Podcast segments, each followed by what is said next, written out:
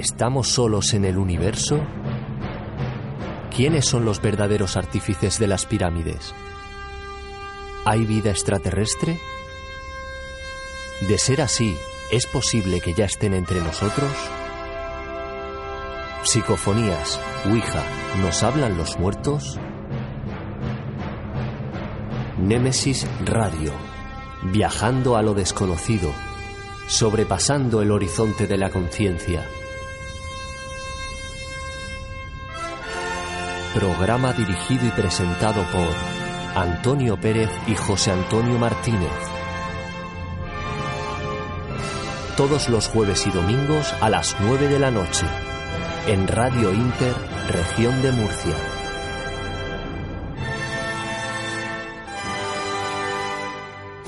Némesis Radio.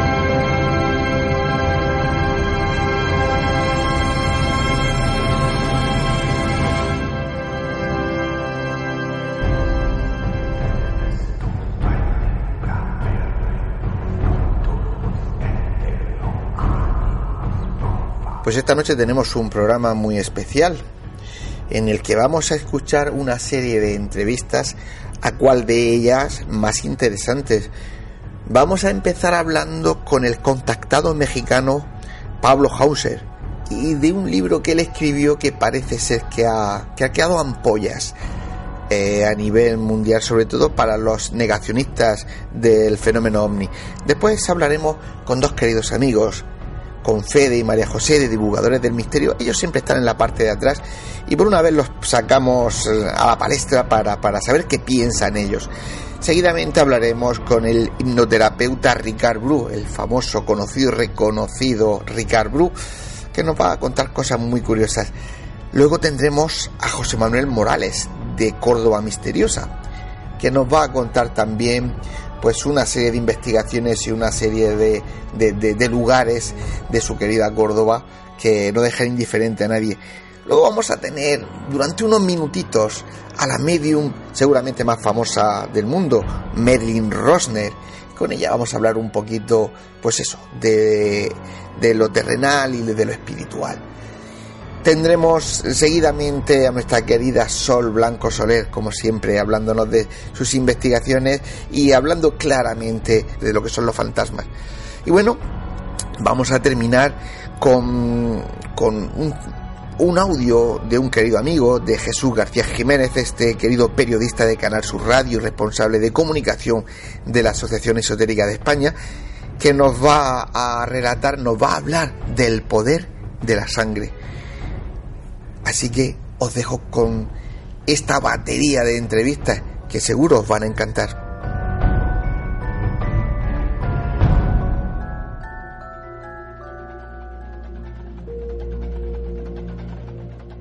Si quieres realizarnos una pregunta, cualquier duda o aclaración, toma nota de nuestro WhatsApp 643 08 37 23 Nemesis Radio tu programa de misterio.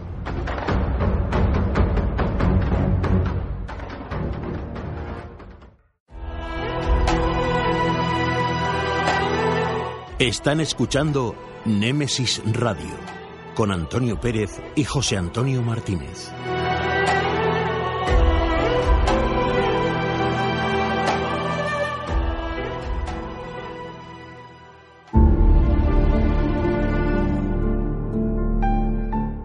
Entrevistas, conocimientos, inteligencia, experiencia. Iniciamos la entrevista de la semana.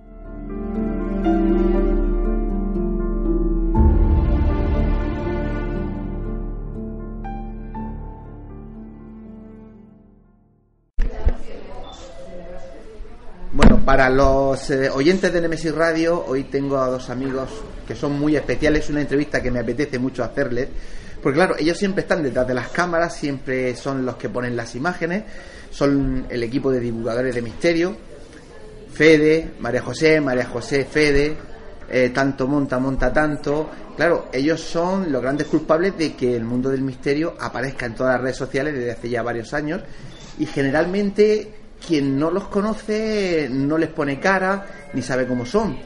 Y yo eh, decidí cuando vine a Granada el otro día que, era importante, era importante eh, conocer la opinión tanto de uno como de otro, porque si algo tienen es bagaje y experiencia. Eh, ante todo, Fede, María José, buenos días. Buenos días. buenos días.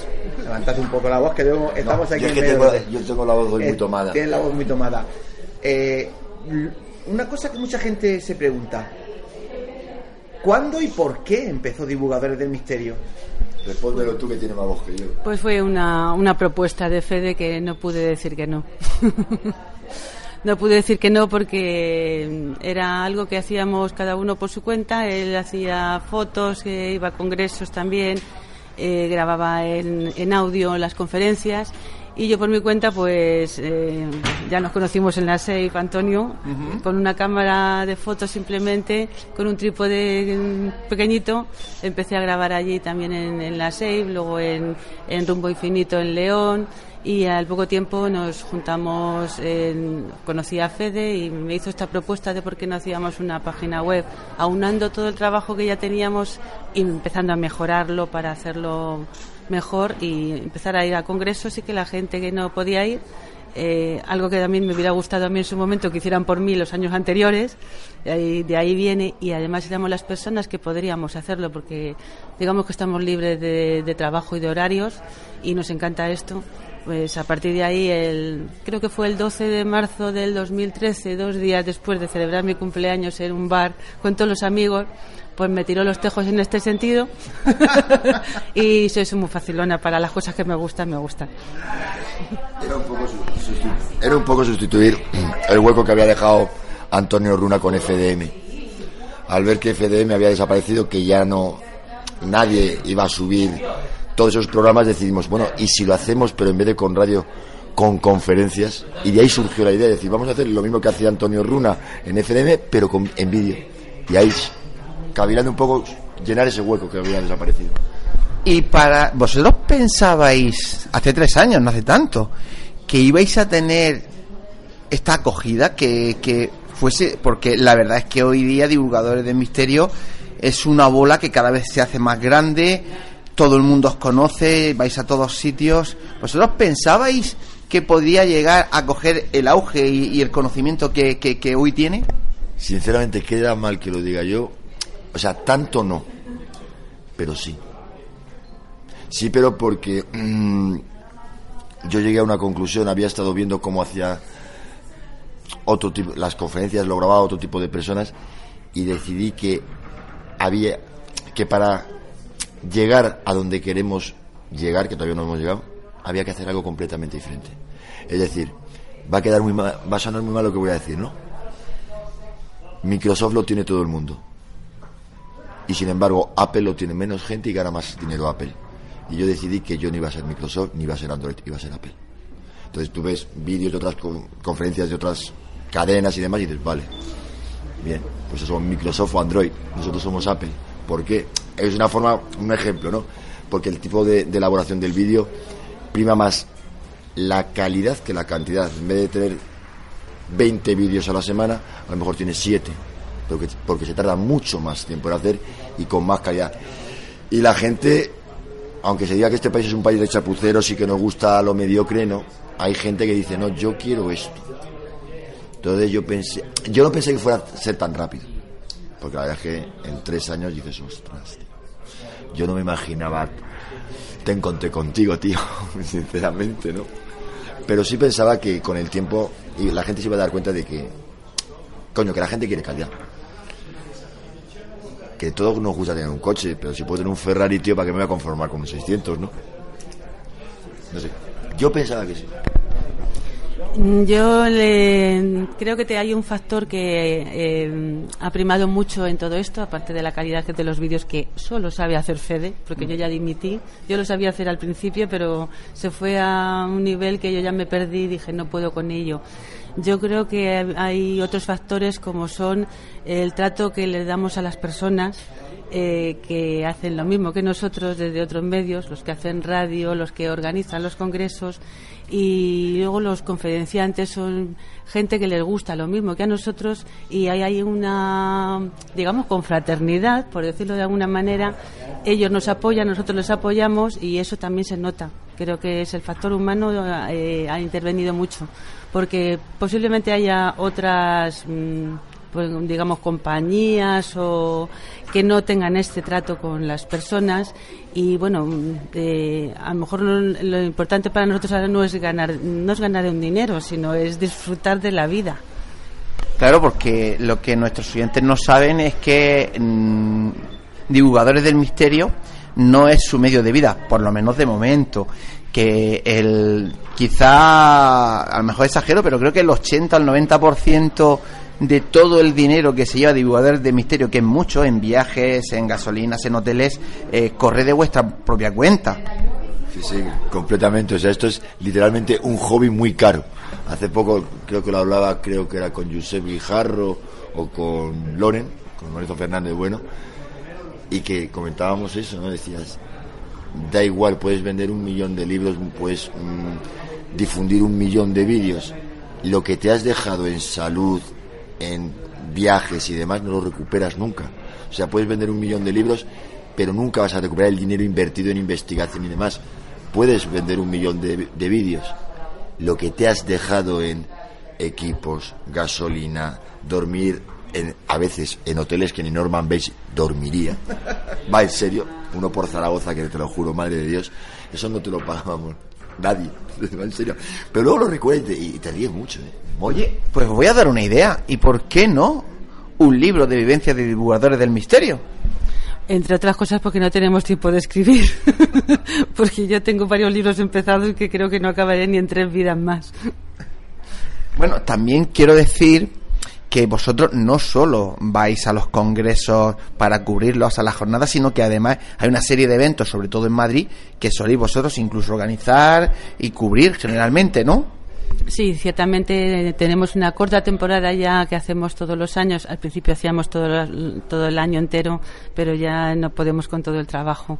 Y eh, hay un bar que es el Bar Negro en Madrid, donde mm, los sábados, que no hay congreso, porque vamos eludiendo cuando hay congreso y vamos a ellos, pues vamos mm, organizando unas conferencias normalmente bajo bajo petición o sea eh, lo que no han solido dar en congresos y sabemos que hay gente ponentes muy polifacéticos pues los vamos buscando para que den esos temas concretos que a veces creemos que faltan en algunos congresos que son más mm, globales o para gente no sé, por ejemplo, hay personas como Jesús Callejo que pueden dar una conferencia de cualquier cosa y bueno, eh, tenemos a Javier Arríes que también te puede dar una conferencia de cualquier cosa y vamos mm, buscando eh, gente conocida y a veces gente no conocida, pero a la que apoyamos mucho, que eso también es una apuesta personal.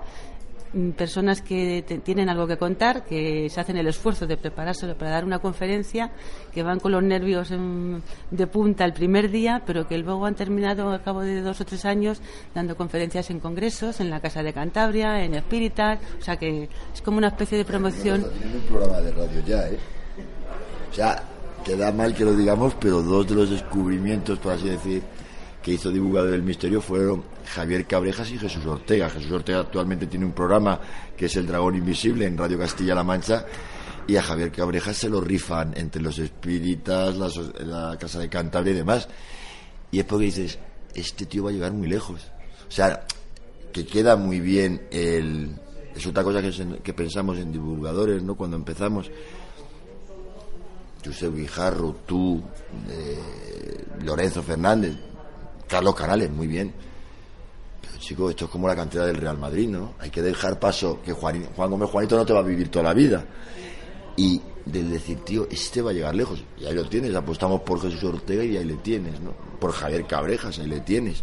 O sea que un poco el bar negro tiene esa ventaja, que es traemos a los dioses, a los ya en el Olimpo, y animamos o intentamos meter a aquellos que creemos que en el futuro serán los dioses del Olimpo. Sí, porque además creo que compartimos eh, ya no amistad, sino la misma filosofía. Sabéis que a mí me gusta también en mis congresos llevar gente muy importante, muy reconocida y gente que tiene no son tan tan reconocidos, pero para mí como para vosotros tan importante porque tiene tantas cosas buenas que decir, ¿no? Estos dos que han nombrado, la verdad que son ya se les veía, hace ya tiempo se les veía que iban a llegar, que iban a llegar lejos. Yo de verdad, Fede, te agradezco mucho que me metas con Yusef, con Lore, pero bueno, eh, ¿qué más quisiera yo, no? Además es un bagaje, ¿no? Sí, un bagaje sí, pero... O sea, no todo el mundo puede presumir de decir, Manolete, yo el año que viene voy a meter a 500 personas y lo organizo yo. Hombre, eso te lo hace Cristiano Ronaldo. Pero vamos, salvando la distancia en el fútbol. Pero a día de hoy, solo tienes que ver el Congreso de Planetas, ¿no? Y el Congreso de Planetas lleva superpotencias, auténticas superpotencias. Cuesta, les cuesta. Este año les ha costado, también porque han tenido líos en el sentido de de cómo están con el programa de televisión, no les ha dado más tiempo, ¿no? todo el mundo puede decir, oye, machote, yo soy capaz de mover a 500, 600 personas. Eh, por mi parte, que Dios te oiga, que de verdad el, el, cuarto congreso más allá consigamos meter esa gente. De verdad que sería, bueno, vosotros sabéis que que ya no un sueño, porque el sueño ya está cumplido, que es el primero que hicimos, pero sí que sería, es un reto muy importante, mm, desde mi punto de vista, y no quiero ser yo el que esté hablando porque es vuestra entrevista, pero desde mi punto de vista creo que necesitábamos crecer, el Congreso más allá necesitaba crecer y necesitábamos dar este paso, ¿no? Para mí es muy importante poder contar, contar con gente como vosotros, ya no es la amistad, sino el apoyo y que siempre estáis ahí, divulgáis todo lo que vamos haciendo y bueno, pues eh, seguimos en el camino y, nos vamos a seguir viendo, pero no nos desviemos. Que ahora sí os quiero meter un poquito el dedo en el ojo. A ver, eh, son centenares seguro los ponentes que, a los que habéis cubierto por sus conferencias. Eh, ¿Hay mucho vendehumo? Mm, a ver, yo lo que hago Sí, hay en todas partes. hay, que, hay que saber quitar, eh, buscar la, aguja en el pajar y esas cosas, ¿no? Pero mm, de las conferencias, Fede tiene unos gustos, yo tengo otros. Entonces, mm, según lo que a ti más te gusta, hay veces que no te cansas del mismo tema, aunque, bueno, pueden ser vendehumos o no. Mm, hay temas muy, por ejemplo, la filosofía, apenas se da la filosofía yo estoy, estoy buscando gente que, que, me dé conferencias de filosofía porque es mi, mi, tema. De, no sé, hay un tema que me gusta mucho que es el espiritismo y por ahí sí lo tenemos pillado por María Jesús Albertus y toda su organización, ¿no? Pero yo echo de menos la filosofía, o sea, echo de menos gente sabia, eh, sabia como persona, o sea, que, te quiera transmitir, regalar su conocimiento. Y sí me gustaría nombrar algunos que son de los que más me han transmitido. Uno de ellos es eh, Luis Silva, que es como persona una maravilla. Otro de ellos es José Luis, eh, es Jesús Callejo. Javier Sierra muchas veces hay una conferencia que dio en, en, la, en el grupo EPTA en la última temporada sobre filósofos que yo la puse en mi muro. Es la mejor conferencia que pero por mi gusto por lo que yo no, no porque quizá haya otras mejores.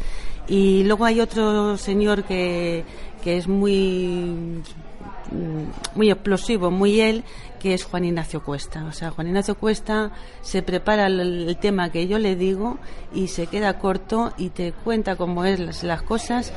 Y bueno, ese tipo de conferencias son las que me gustan. Y luego hay otras personas que son los espíritas. Aldo Linares, por ejemplo, es otro, otra persona alucinante. Es, es lo que me gusta a mí. Sí, sí, pero, pero si hablamos de gente inteligente, lista, tú te llevas la palma, porque me acabas de torear de una manera que yo te he hecho una pregunta y me has contado lo que has querido. Fede, eh, te paso la pregunta a ti. ¿Hay muchos vendedores de humo? Eh, alguien dijo una vez que entre el amor y el dinero lo segundo es lo primero. Pues ya está. ¿Quieres algo más? Ya está. No, lo que yo quiero es que, nuestros oyentes sepan que efectivamente, como en cualquier faceta en este mundo, hay gente de todas clases. Igual que hay gente que es muy fácil de poder eh, grabarlos y entrevistarlos, y hay gente que cuesta un poquito más, ¿no? Que no es nada fácil hacer lo que vosotros hacéis. Eso es a lo que yo más me refería, ¿no? A ver, cuando tú, por ejemplo, llevas, creo que actualmente vamos por 700 14 vídeos, sin contar los que están en el cajón desastre, pues porque salieron mal y demás, pero deben de rondar los 900 o por ahí. En un congreso a lo largo de, no sé, debemos llevar como 50, 60 congresos, no sé cuántas conferencias y demás, te encuentras de todo. Vende humos, los hay, son los menos, pero no veas cómo ven. Si algo que me gusta de Fede es que nos conocemos años ya y él no, no. Y porque es un poco, digamos que comedido a la hora de hablar delante de una cámara. Es que tengo que seguir grabando, como suelte lo que realmente pienso, me quedo sin congreso mañana, no me jodas. El mío siempre lo tendréis. Así que, bueno, lo que yo quería es que nuestros oyentes conocieran pues un poco a María José, un poco a Fede, que son personas que se dejan, con perdón, el culo todos los santos días de su vida por, por el misterio y bueno, pues eh, eh, ser un poco justos, ¿no? Y poder eh, hacer llegar a la gente que esa gente que hay detrás de esa cámara, de esos eh, congresos grabados, pues es gente que merece mucho la pena y para mí es un placer pues poder hablar con vosotros un poquito. Y bueno, pues eh, como siempre os digo, nos seguimos viendo, nos seguimos dando abrazos y seguimos hablando. Muchísimas gracias a los dos, María José. Muchísimas gracias a ti. Gracias a ti, en vez de nos vemos en los bares, nos vemos en los congresos, ¿no? Bueno, o en el bar de los congresos. En las dos cosas nos viene bien. Venga, un abrazo, hasta siempre. queridos.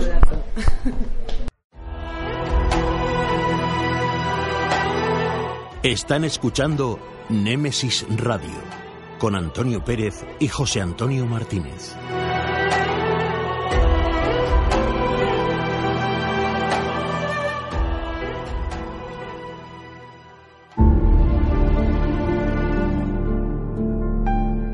Entrevistas.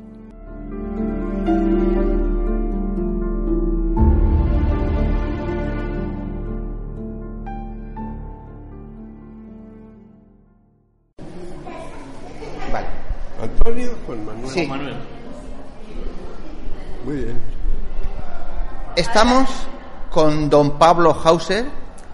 Pablo Hauser para servirles, autor del libro La respuesta y el encuentro.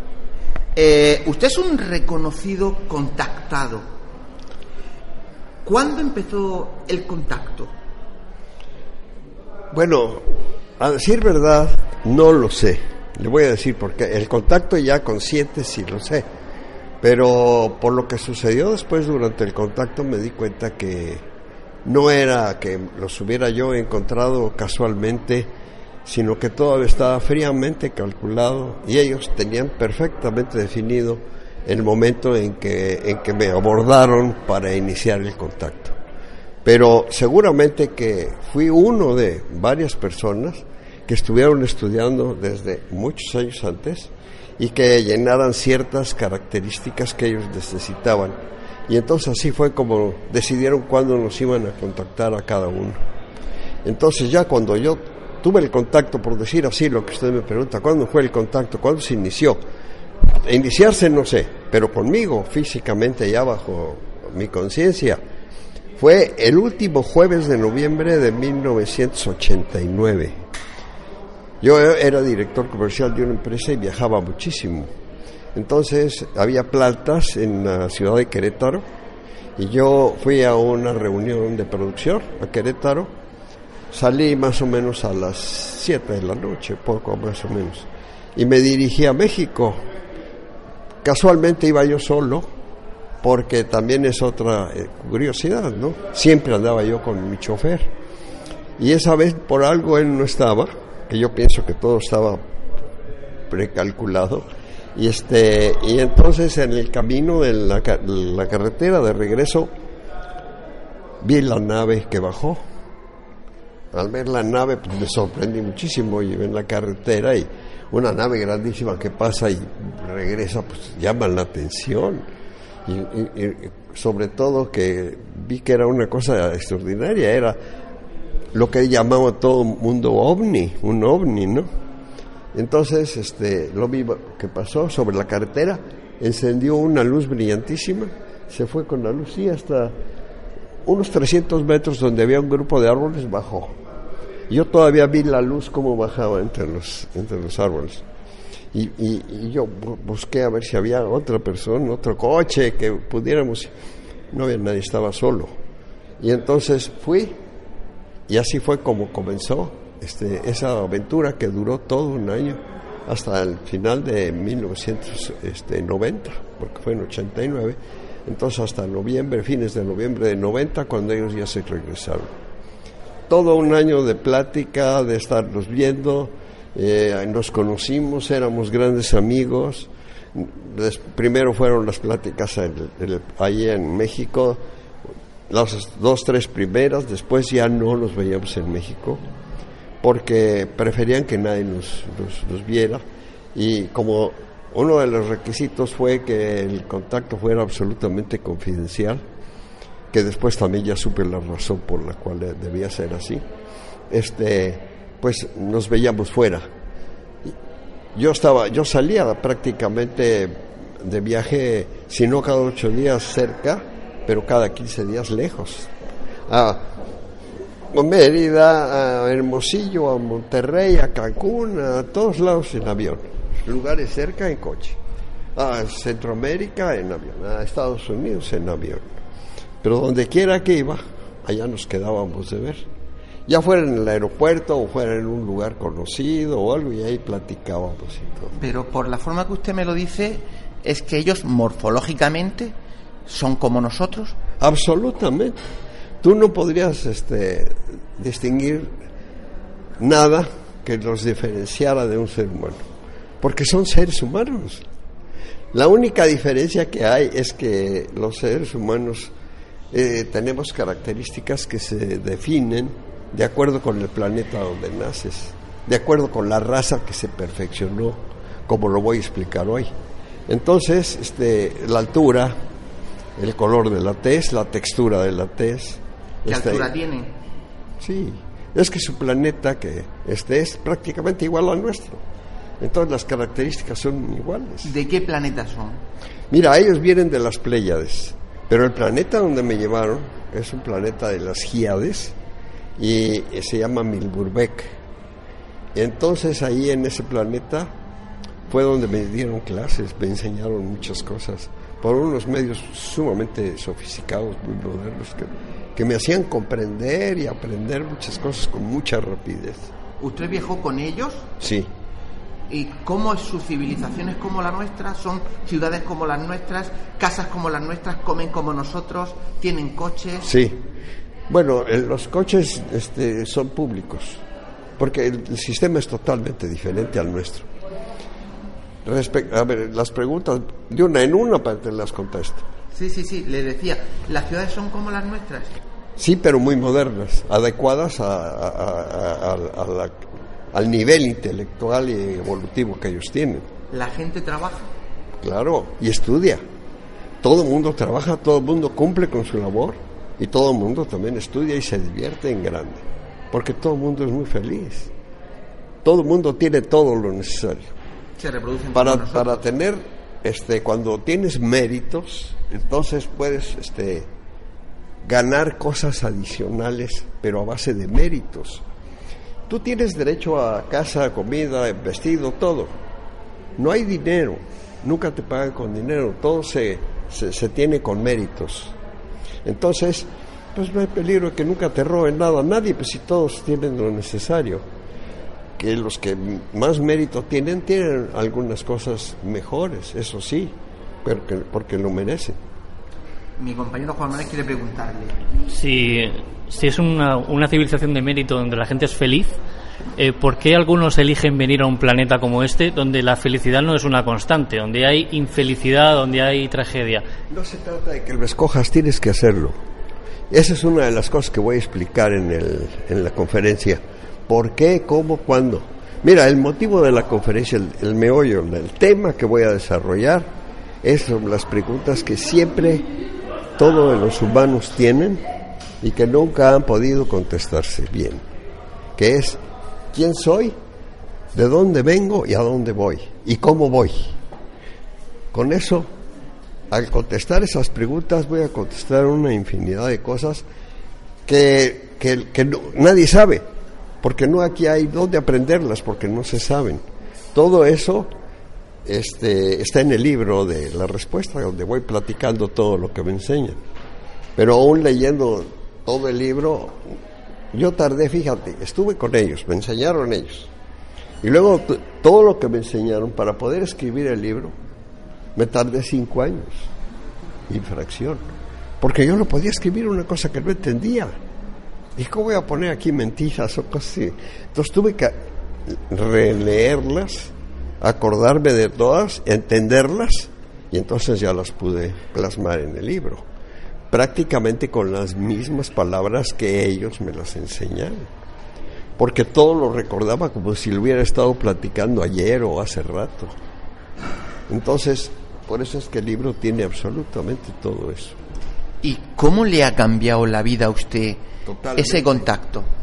Mira, mi vida era una vida de, pues de un profesionista ejecutivo que quiere andar así para, para ganar más dinero y todo, ¿no? y con un carácter necesario de cierta autoridad, de cierta firmeza y un poco, y mi carácter era un poco violento. Pero después de todo eso, después de, estudiar ya todo el libro y cuando lo saqué, además, y era un cambio tremendo. Una persona que se dice seria, de repente sales con que yo conocí un ovnio que me llevaron, dicen que estás loco inmediatamente, sobre todo en la, época en que, yo lo hice. Yo era una persona muy conocida porque estaba yo en la Cámara de, de, Transformación, en la Cámara del Acero, en la Secretaría de Industria y Comercio, para hacer los arreglos que teníamos para las exportaciones a Estados Unidos y todo. Entonces yo no podía salir un día con que vi un ovni era, ridículo, ¿ves?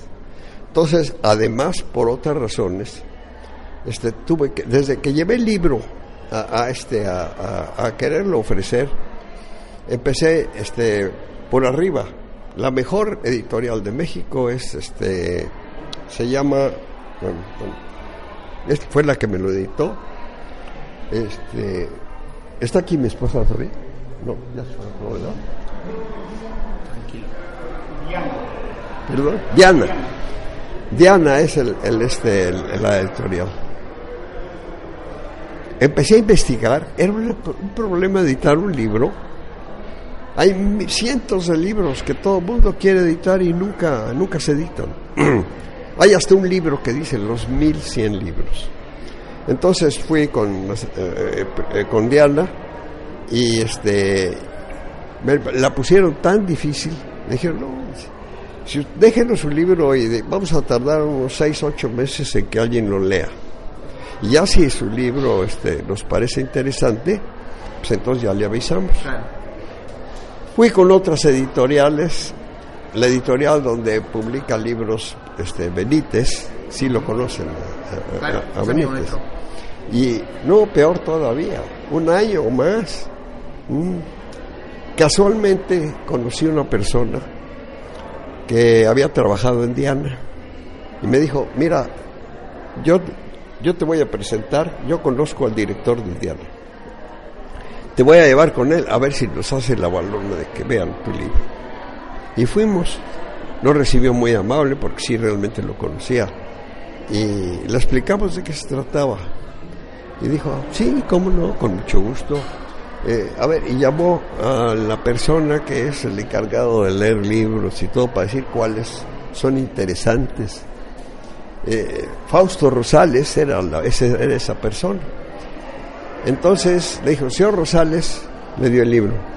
Le encargo que lea ese libro para que nos dé una idea si, si lo podemos publicar y cuándo. Me citó a los ocho días y a los ocho días ya había leído el libro Fausto Rosales. Dijo, sí, sí, eh, licenciado, el libro me parece excelente. Dice, pero muy peligroso, eso sí. Entonces ya platicamos el asunto y me dijo, lo vamos a, lo vamos a editar. Y así fue como se editó el primer libro. Salió la primera edición y me dijo él, mire, los libros, sobre todo cuando son nuevos, tardan en comenzar a venderse unos dos, tres meses y después ya, si el libro gusta poco a poco, se va extendiendo y empiezan a comprarlo. Cuando sacaron mi libro, coincidió con una feria de libro. Llevaron libros a la feria. Todos los que llevaron se acabaron inmediatamente. Y me llamaron, no, mándenos 500 libros, porque este, se acabaron. Ahí van 500 libros a la feria. En mes y medio se agotó la edición. Me llamó el señor Rosales, me enseña la computadora. Mire, está maravilloso, vea cómo se ha vendido el libro. Vamos a hacer una edición muy grande. Y le voy a, me estaban ofreciendo el 5% de regalías. Y se le voy a dar el 10% de regalías. Y, y, y, después a lo mejor se lo puedo subir. Y vamos a hacer esto y aquello. Y, en mientras yo ya había leí el libro que está, este, cuando lo tuvieron listo ellos, y había varias pequeñas cositas que había que corregir, errores de, tipografía y eso. No, no, llamó a las gentes, me corrigen esto y esto y esto, porque vamos a hacer grande. Y él se fue a Nueva York con, con el señor Rosales, porque tenían que una feria de libro, una cosa. Me dijo, venga, en, en ocho días para que ver si ya está todo listo. Pasaron los ocho días y no me llamaban. Y yo le hablé a la secretaria de, de él, que por cierto ya era mi amiga porque le había obsequiado yo un libro. Uh -huh. Y entonces me dice, oye ingeniero, hay algo muy raro, venga, venga de una vez. Porque yo ya tengo todos los papeles del contrato y todo, y se los ofrezco al licenciado, y me ha dicho, espere, espere, está raro. Entonces, ¿por qué no viene? Ah, sí, ahorita voy. Y fui. Y lo encontré ahí en su, su privado, estaba dando vueltas así, todo nervioso. Me dice, ay, ingeniero, no sé cómo decirle, pero hay un problema. El problema fue que en Estados Unidos, cuando se dieron, quisieron meterlo a, a Estados Unidos y se dieron cuenta a los norteamericanos y le dijeron, ¿nos vas a decir quién es esta persona? Como era una cosa de que era tenía que ser ellos mismos me habían sugerido que fuera escondido. Como está usted escuchando nos está rodeando la gente y apenas eh, nos, nos, podemos entender. Eh, para ir terminando eh, algo que preguntan mucho los seguidores del mundo del fenómeno ovni usted dice que ha viajado con ellos. Viajan como nosotros convencionalmente en una nave o, o, o, o, es otra forma de viajar porque yo estoy convencido de que en una nave no se hacen esos años luz que hay de, de, de, de distancia de aquí a allá eh, en un rato. Es que hay varios modos de viajar.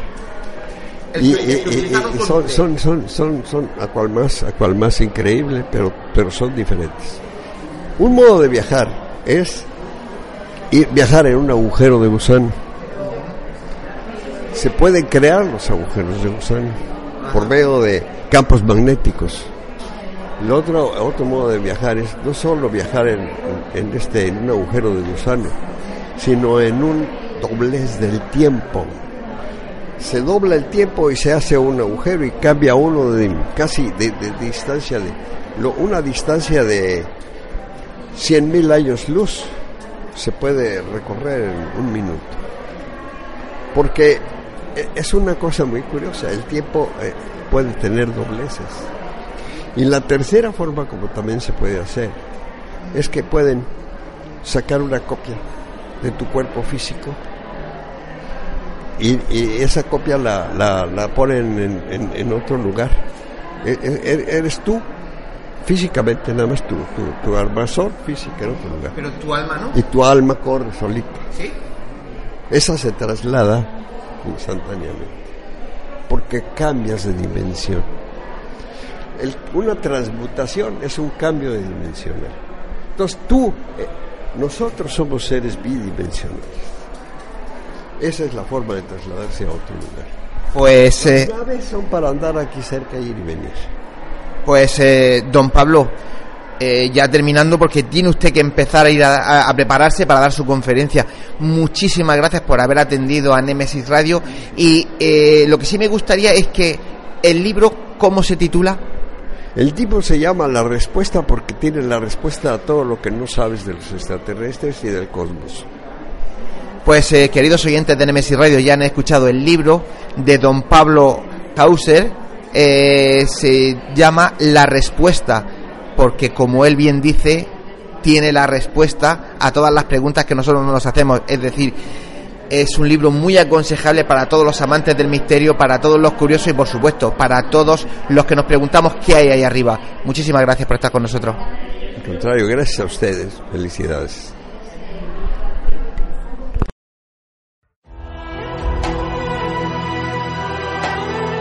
Están escuchando Némesis Radio con Antonio Pérez y José Antonio Martínez.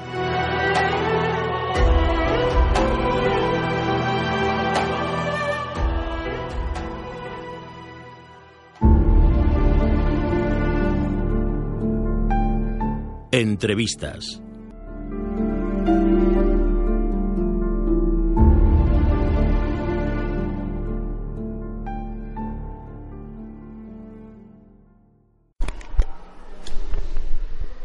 Nos encontramos con el hipnoterapeuta Ricard Bru, muy conocido por esas eh, magníficas sesiones eh, en las que l- hipnotiza a la gente, le hace hacer diferentes cosas. Yo lo conozco hace muchísimos años y lo he seguido mucho, sobre todo cuando se metió en la Gran Pirámide y allí también estuvo hipnotizando gente. Y me sorprende porque eh, vas a hablar sobre el alma de los animales.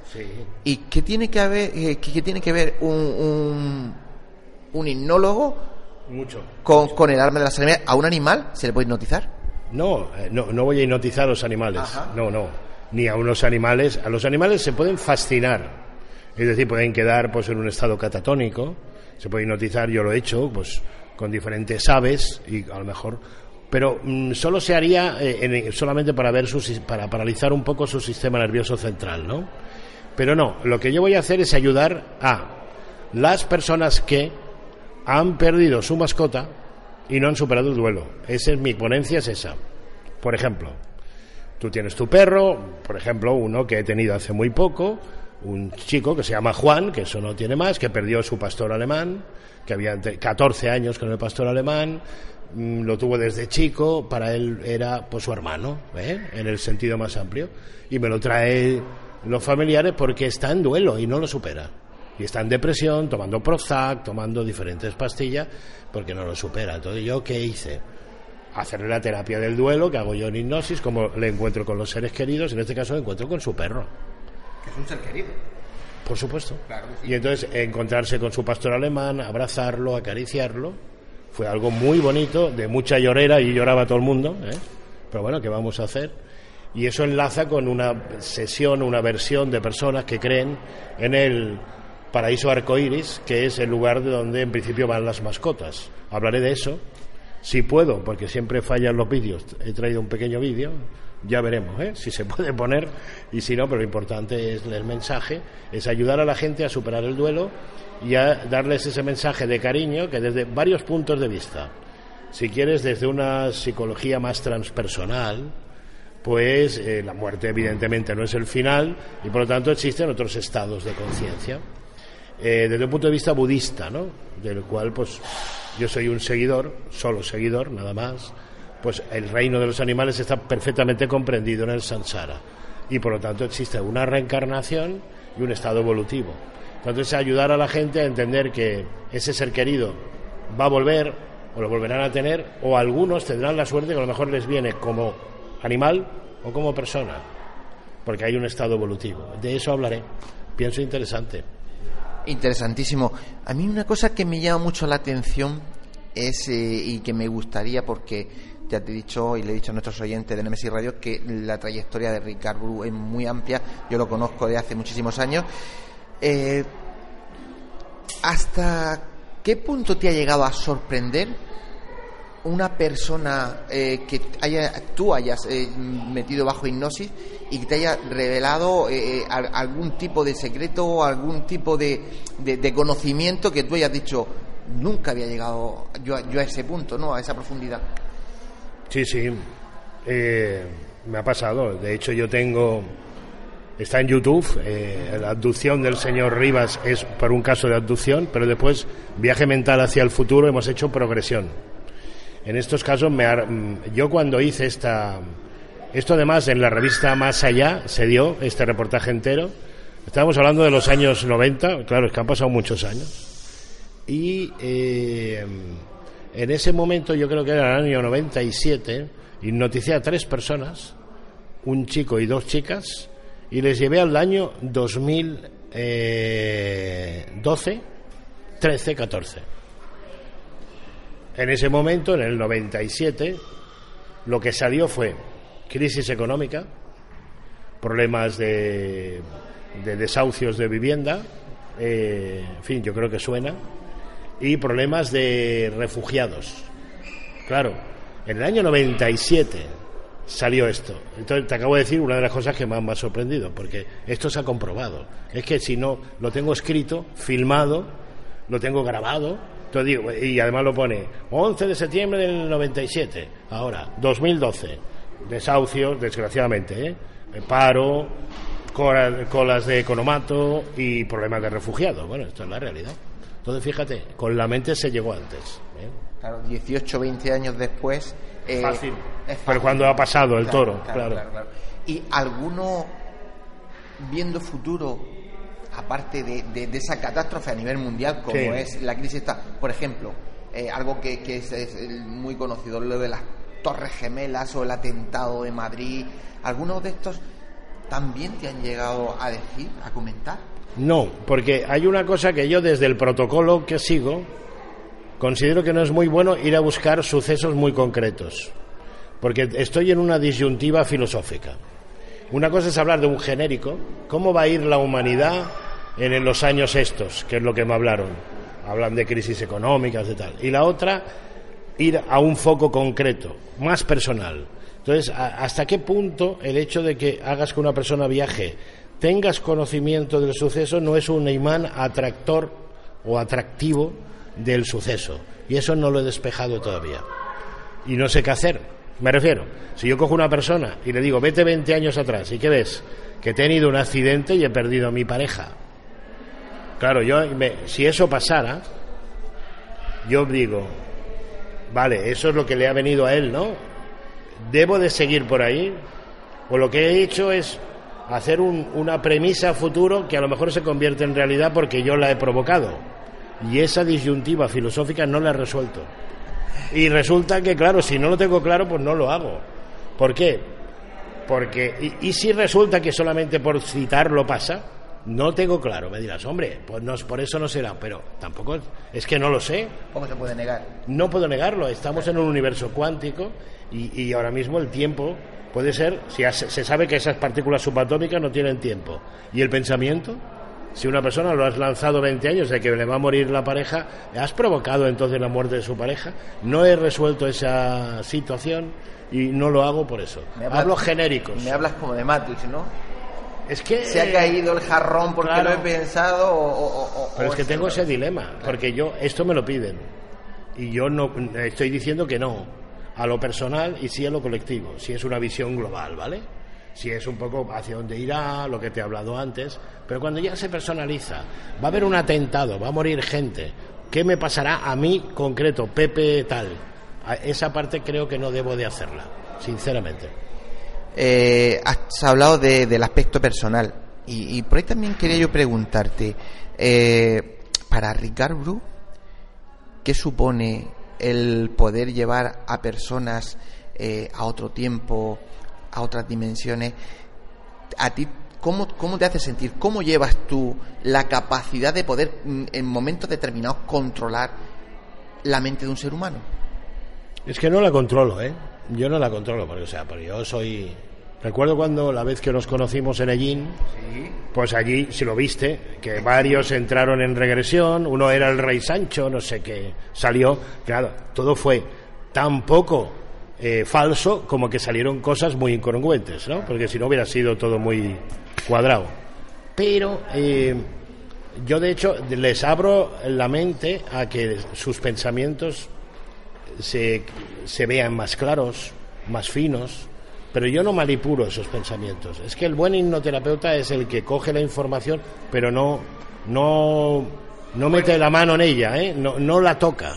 Porque claro, es muy fácil decir, ¿dónde estás? Estoy en una calle desierta. y le podría decir, hay alguien que te persigue. Si le digo eso, y hay alguien que le persigue, ya le he hecho la sugestión. Y a partir de ahí ya esta información no es veraz. Yo le tengo que decir, sígueme contando. Sí, es que yo ¿Qué iba hay? ahí, ¿no? Claro. Yo iba ahí. El que tú tienes la capacidad Ah. de, de, eh, modificar Podría, podría. lo que lo claro entonces eh, esa sensación a ti como ya no como como terapeuta sino como persona no, no, no te parece que, que- que se dispara un poco no que, que te da un poco de Pero vértigo no no porque porque yo eso me autorregulo, es decir, no me meteré donde no me autoricen a hacerlo y solo me meteré en cambiar partituras cuando tengo de ayudar a una persona a superar algo muy grave. Por ejemplo, una chica la han violado. Eso le impide tener una relación sexual. Su, mm, su pareja va al traste por culpa de la violación y me dejan que yo me meta en medio para evitar que esto esté ahí clavándola, eh, dejándola inhibida. Entonces, ahí es lícito, para que una persona deje la droga, deje de matarse, para esas cosas, pero no para cambiar conductas de a quién tiene que querer o a quién tiene que llorar o a quién tiene que rezar, ¿no? Para eso no. Mis estudios, cuando yo estuve, tú me hablabas antes de Egipto, yo he vivido, he he vivido también ahí, he vivido en el mundo árabe, y me di cuenta de el poder que tiene no Al Qaeda porque ahora es el ISIS pero es igual ¿eh? siguen estando todos en el poder hipnótico de las madrasas. Yo estuve en una madrasa ahí vi a niños de siete años haciéndoles sugestión hipnótica a través de vocablos de poder del Corán.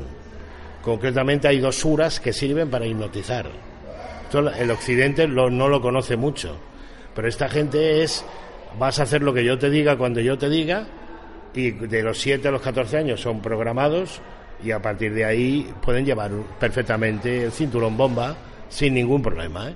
Por lo tanto, es, esa es la hipnosis negativa, efectivamente pero hecha en una madrasa y con malas intenciones, claro. Claro, yo por eso me refería a que eh, tú tienes en tus manos un- una herramienta que bien utilizada, como sueles hacer, eh, ayuda a la gente, pero mal utilizada puede hacer mucho daño también a la gente. Bueno, pero en mi caso yo, por ejemplo, yo tengo, pues te parecerá una tontería, pero estoy de alta fiscal, No, un número de colegiado, no me parece ninguna tontería. Eh, Entonces, soy una persona localizable, una persona en- Muy en- conocida. encuadrada y por lo tanto yo no soy peligroso, porque todo el mundo sabría que soy yo. Claro. El problema es los que no son conocidos, los que no conoce nadie, pero pueden influir en alguien. Esos son más pro- problemáticos que yo, sí.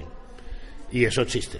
Claro, y para ir terminando, igual que eh, uno puede, entre comillas, programar a alguien, como estábamos hablando antes, Eh. para que se inmole, eh, ¿se puede desprogramar a un asesino? Sí. A un asesino que ya ha hecho el asesinato, mm, ya, bueno, ya no te sirve. Es antes de que lo haga, sí.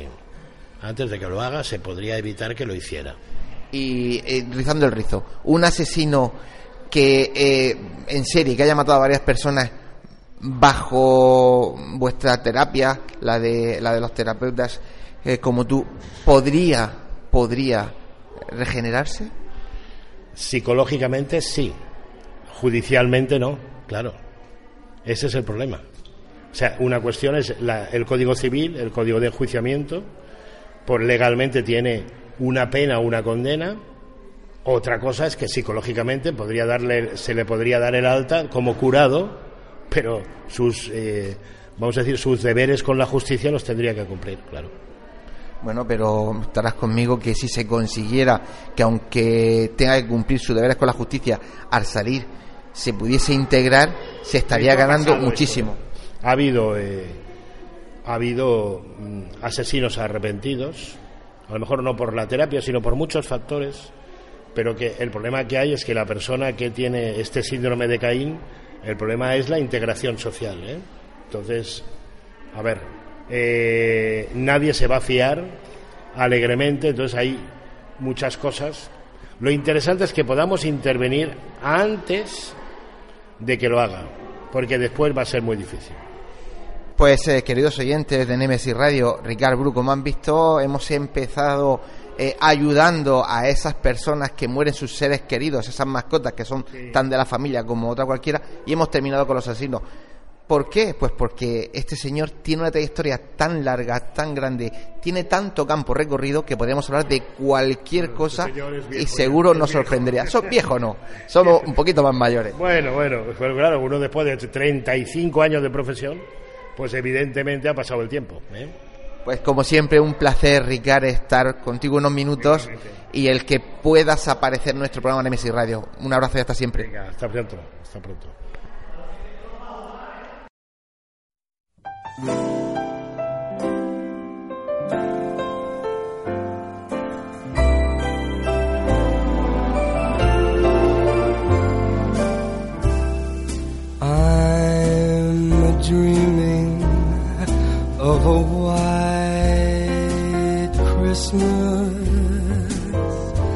Hola, soy Antonio Pérez. Hola, soy José Antonio Martínez.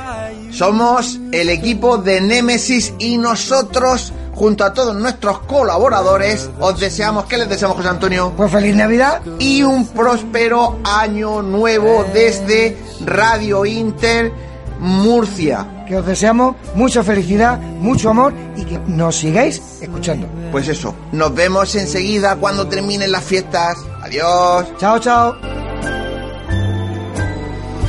I'm dreaming of a white Christmas.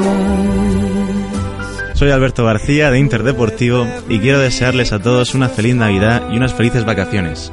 Sobre todo a los equipos de, de la región de Murcia que mejoren su suerte y este año vengan con mucha ilusión y muchos resultados positivos.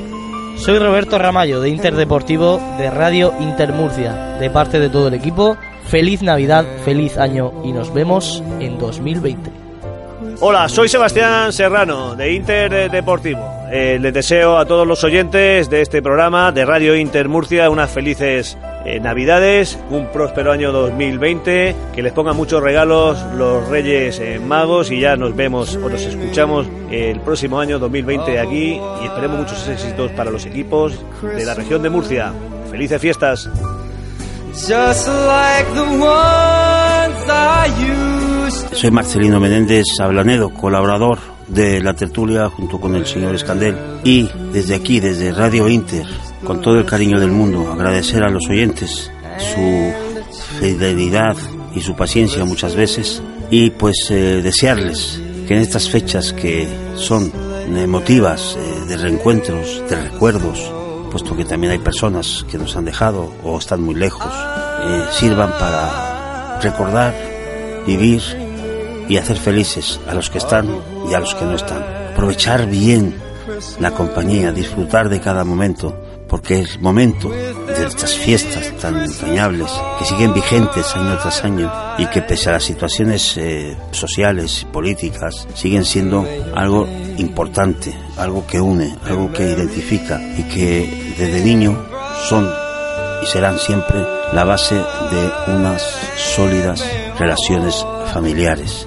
Os deseo que paséis unas fiestas entrañables, disfrutar, ser felices y esperar el nuevo año como una nueva esperanza, con nuevos proyectos, con nuevas ideas, con nuevas intenciones y por supuesto lo más importante de todo, quererse mucho y ser felices. Con todo respeto y con todo cariño, os deseo de verdad feliz Navidad y un próspero 2020. I'm dreaming of a white Todos los que hacemos posible cada día Radio Inter Murcia, les deseamos feliz Navidad.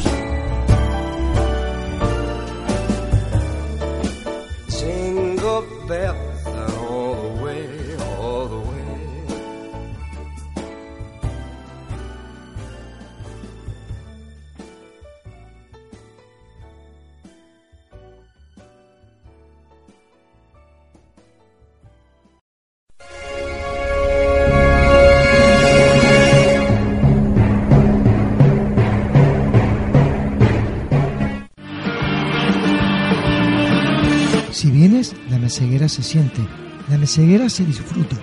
No olvides reservar tu cena de empresa. Por tradición y calidad no te la puedes perder. O si lo prefieres, tu cena de Nochebuena y Nochevieja para llevar. Reservas al teléfono 968 84 0352.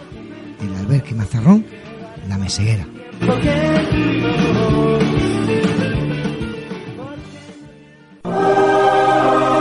Fotos Orión. Hay momentos importantes en tu vida que no puedes dejar pasar. Inmortaliza tu evento en fotografía y vídeo con Fotos Orión. Porque las cosas especiales solo ocurren una vez. Fotos Orión. Profesionalidad y confianza. Calle La Gloria, número 32, frente Antiguo Tornel, La Alberca, Murcia. Teléfono 868 94 30 13. Atraviesa por tu cuenta y riesgo la puerta cerrada que te lleva hacia un mundo oculto. ¿Quieres que investiguemos tu caso? Contacta con nosotros a través de nuestras vías de comunicación. Facebook, GOIS, Grupo Operativo de Investigación Sobrenatural. Canal de YouTube, GOIS Investigación. Deja tu visita y suscríbete. Para más información, escribe nuestro correo goisinvestigación.gmail.com ¿A qué esperas? Adéntrate.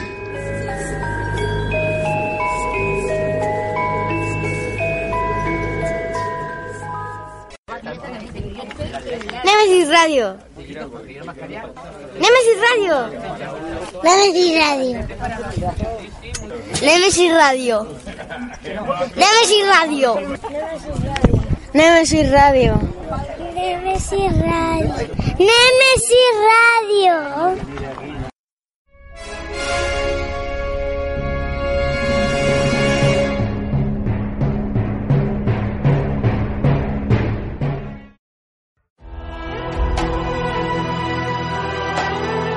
Están escuchando Némesis Radio con Antonio Pérez y José Antonio Martínez.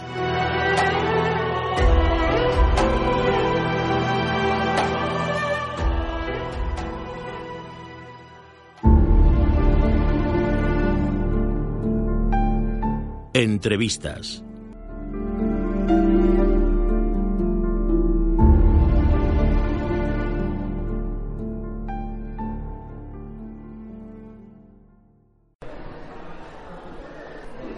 Eh, nos encontramos con Marilyn Rosner, acaba de dar una conferencia brutal que ha dejado a todo el mundo atónito.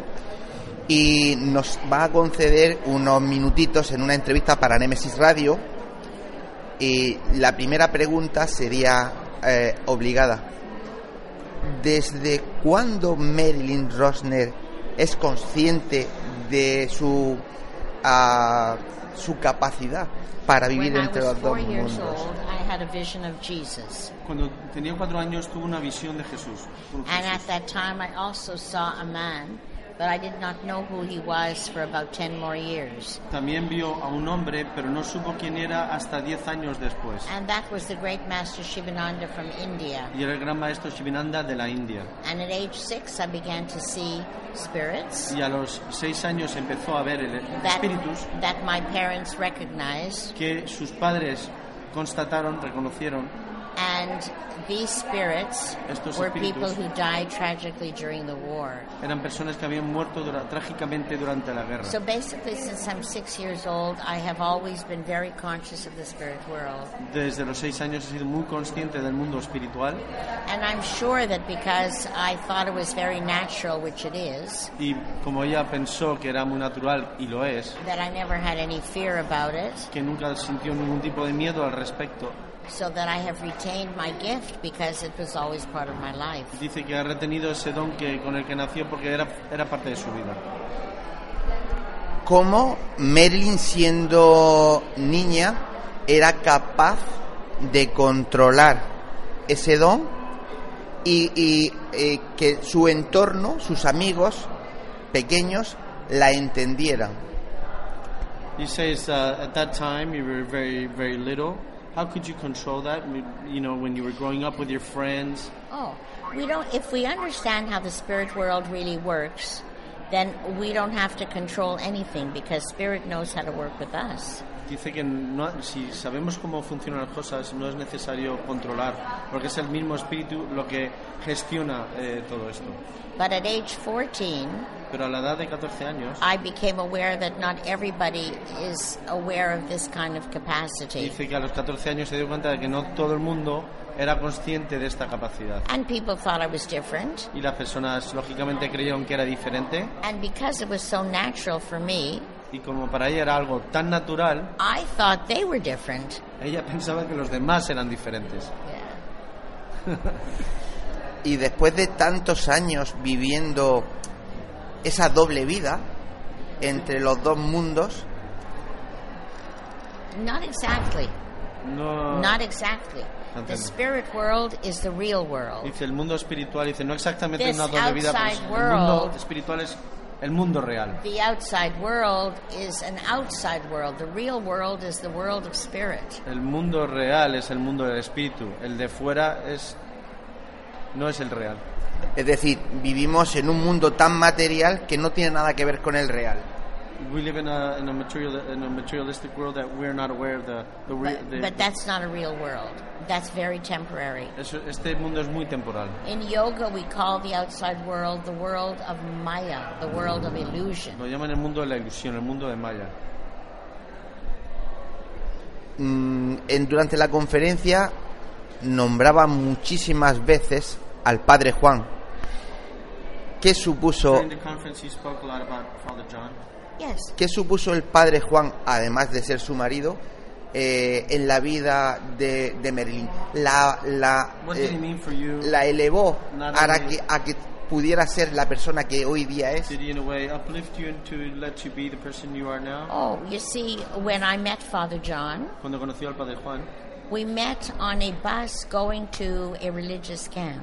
dice que se conocieron en un autobús cuando iban a un campo religioso. Yeah, and we were both very strong in our faith and our views Y of los dos God eran muy fuertes en su fe and in our lifestyle. en sus estilos de vida. And I was married 38 years to him on the earth. Dice, aquí en la Tierra estuvieron casados 38 We años. never, never, never had even one fight Ni siquiera ni una vez discutieron.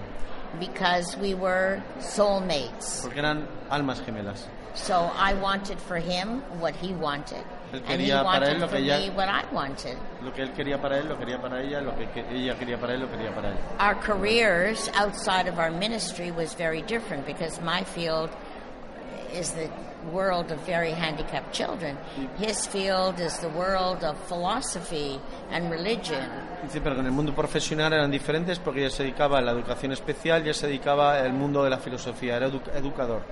But our spiritual mission was the same Pero su- to bring people to truth, to the light. Dice, pero su misión espiritual era la misma porque era llevar a las personas a la luz, a la verdad. And I tell you, so many times he is so close Y a veces, te voy a decir una cosa, él está tan that cerca I even forget that he's not in a physical que a body. veces olvida de que él no está ya en su cuerpo físico. Ha dicho algo que para mí es muy bonito. Eh, something that was very beautiful. pese a que estábamos hablando del momento de la muerte del padre Juan y es que eh, una luz lo iluminó Yes, yes. Eh, y él se fue hay que aprender a morir You have to learn how to die. Yes, absolutely, yes. We have to learn how to die. Tenemos que aprender a morir. I mean, when we come to earth, we know, but most people forget because Dice- they're afraid of dying. Cuando venimos a la Tierra lo sabemos, pero con el tiempo nos olvidamos de esto. We're going to die whether we learn how or not, aprendamos o no, nos vamos a morir. But we can learn to die peacefully. Pero podemos aprender a morir We can eh, learn to die going to the light, knowing Podemos of the light. aprender a morir yendo hacia la luz. Yeah. y ya para ir terminando no quiero robarle mucho más tiempo eh, el mensaje a través de los años en Merin Rosner hacia el público me refiero ha cambiado o se mantiene en la misma línea de que el ser humano tiene que evolucionar espiritualmente porque si no esto se va al traste Uh, has your message has always been the same? Has it changed in the years, or is No, it it basically always, it always changes, siempre cambia? but the base Pero is la the base es same. la misma. Life is eternal. La vida es eterna. Realize this world is temporary, Daros cuenta de que este mundo es temporal and when we die, we're going back home. y cuando morimos volvemos al hogar. But information about techniques, of course, Pero la changes. información sobre las técnicas cambia. truth never changes. Pero la verdad nunca cambia. People have gone away from the truth. La gente se ha apartado de la verdad. Oh, because they have so much fear, they don't understand, they make up all kinds of Tienen stories. muchos miedos, entonces inventan muchas historias. But the truth is, we're here for a period of time and then we're going back home. Dice que estamos aquí durante un periodo de tiempo y nos volvemos a casa. Habla, pregúntale sobre las profecías, eso es interesante. Sí, sí, lo de, la- lo, de, lo de esas profecías de las que usted habla y sobre todo me ha in- intrigado mucho sobre el número 7, todo es el 7, ¿no? Yeah, she's talked a lot about the number seven and your prophecies. Yes. Well, every number has a significance. Todo número tiene todo número tiene su significado. Y So every number has a significance, every color has a significance. todo color tiene su significado. Sí, pero Ha dicho en todo momento siete, Siete chakras, cuerpos, Well, siete it's chakras, true. siete colores, It's true. siete true. sonidos. It's porque true. es verdad. Porque es verdad.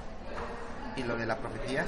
And what about the prophecies? You've been talking about that in the 2016, 2017. Ah, this is a very important time because we're in the beginning stage of a seven-year cycle. Estamos, eh, vamos a iniciar un nuevo ciclo de siete años. So Entonces, es un momento muy 2016, importante. 2017 is very important to be conscious of decisions we make, of how we live our Es life. muy importante saber cómo te- ser conscientes de nuestras decisiones, estar muy conscientes de cómo tenemos que llevar nuestras vidas porque importan.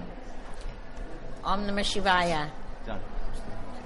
Pues eh, muchísimas gracias por habernos atendido y para los oyentes de Nemesis Radio, con una persona que aun siendo tan pequeñita es tan grande, Marilyn Rosner. Thank Muchas you, gracias. thank you. God bless you.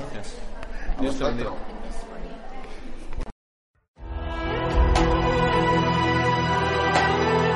Están escuchando Némesis Radio con Antonio Pérez y José Antonio Martínez.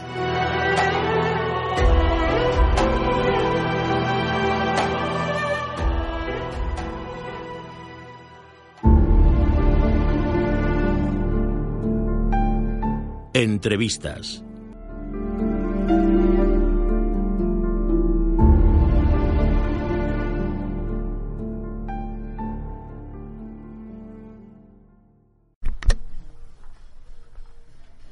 Estamos con Sol Blanco Soler.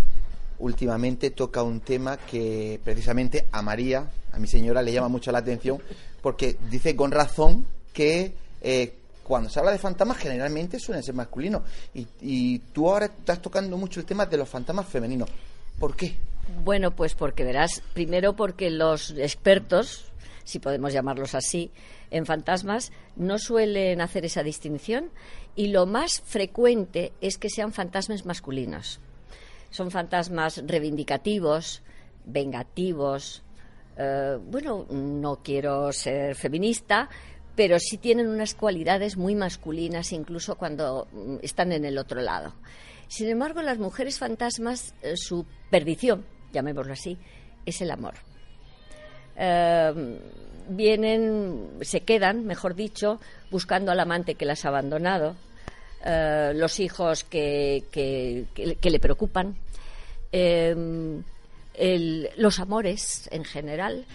Y fíjate que debo decirte que en el más allá, y esto no parece muy correcto decirlo, pero funciona mucho más el amor en sí, sea legal o no legal, mucho más que lo tradicional. Es decir, el marido que viene buscando a la mujer, a su esposa, pues no. Yo hoy voy a contar el caso de una esposa eh, que traicionó a su marido y que viene precisamente a buscar a su amante, no a su marido. ¿eh? Entonces, por eso te digo que todos los fantasmas femeninos tienen a su alrededor una aureola muy femenina, muy de amor, muy de tristeza. Te diría que los fantasmas femeninos son más tristes y son mucho menos vengadores, reivindicativos o asesinos. Yo he tenido fantasmas asesinos y asesinados, pero siempre varones. Las mujeres no van por ahí. Y por eso me ha parecido muy curioso el hecho de dedicar una charla a esas mujeres que una vez que llegan al otro lado también se quedan retenidas, fíjate la gran palabra, por amor. Y cuando Sol Blanco Soler se enfrenta a esos eh, fantasmas, ¿es capaz de identificarlos, incluso de poder saber, por, tus años de experiencia, ya no si son hombres y mujeres, sino que si son, digamos, más amables o más agresivos. Vamos a ver, el- la gran ventaja que tiene el grupo EPTA al cual pertenezco es que nosotros primero acudimos donde se nos llama y siempre resolvemos el problema. Decir, no consiste, porque eso sería a nivel periodístico, es levantar acta de algo que ocurre en un lugar, se dice que aparece un fantasma, se dice que han visto un fantasma, se dice que han ocurrido esas cosas en ese lugar. Eso yo te digo que es un trabajo periodístico, no es de investigación. Cuando tú vas a investigar, tú levantas, mm, yo soy un poco como me llaman la notario de EPTA, es decir, mm, yo hago la fotografía, mm, guardo todos los archivos, yo también redacto los informes, por supuesto, y tal. Pero lo que es evidente es que cuando vamos a una casa que tiene problemas, imagínate de fantasmas, de aparecidos, de lo que sea, nosotros cuando nos vamos de esa casa hemos solucionado ese problema, porque hemos conectado con ese personaje, sea el que sea, y le hemos hecho ver que su misión no es quedarse aquí y que lo que tiene es que irse. Entonces, a través de Paloma, que como sabéis es vidente, y de Aldo, que es medium, que son los dos que realmente conectan con ese personaje, aunque podemos intervenir cualquiera de nosotros, por eso se establece un diálogo muy curioso con el fallecido, tratamos de encauzarle para que se vaya. Y cuando nosotros nos vamos de la casa, el problema está solucionado. Sabemos quién era, cuál era su historia, por qué se había quedado. Y también solucionamos, como te digo, el conflicto que tiene esa familia. Si no, levantaríamos acta de lo que nos dice la familia, nos iríamos por la puerta y les seguiríamos dejando el mochuelo. Eso no es la investigación que EPTA hace. EPTA soluciona los problemas. Pues eh, ya que estamos hablando de EPTA y de que solucionan los problemas, eh, en los, yo sé que habéis hecho muchísimos trabajos, pero a Sol Blanco Soler, después de tantos años, ¿cuál es el que más le ha marcado de los casos que han investigado y que han resuelto? Bueno, vamos a ver. Uno, el que más me impactó físicamente es porque no era un problema del más allá, era un poltergeist, que se llama. Es, ya sabéis que un poltergeist son un conjunto de fenómenos que se dan en un lugar y están siempre causados por una persona viva en estado de estrés o de conflicto. Y tuvimos una tienda que fue la famosa tienda del baúl del monje, en la que allí personalmente todos pudimos vivir los fenómenos que están todos en los tratados de parapsicología, que los lees y dices, eso es imposible. Bueno, pues yo los he visto y los he vivido. Eh, lámparas que se movían, eh, materialización y desmaterialización de objetos que tienes delante, eh, relojes que sin cuerdas se ponen en marcha, ¿cómo te diría yo? cristales que se materializaban y estallaban delante tuyo con un ruido como si fuera un- una bomba y era un cristalito pequeño y en moqueta. eh, un un Cristo que se desclavó de la pared delante nuestro hizo una parábola para eludir una vitrina y se cayó a los pies de, uno de los físicos que se quedó, que cuando salió de allí, que, que era precisamente un físico que era agnóstico, imagínate su, su perspectiva, ¿no? Y decía, mira Sol, yo si no llego a vivir esta noche aquí, yo jamás me hubiera creído estos fenómenos. Digo, pues eh, Lorenzo, ya fallecido, pobrecito, pues digo, Lorenzo, es que todos estos fenómenos están recogidos en los tratados de parapsicología y perfectamente clasificados y catalogados, solo que es muy difícil vivir un poltergeist en vivo, porque cuando ha ocurrido, hemos ido a muchos sitios donde ya había ocurrido, pero verlo en vivo, eso es un impacto tremendo. Eso por un lado. Y luego, muchos de los casos de contactos con fallecidos que nunca dejan de sorprendente.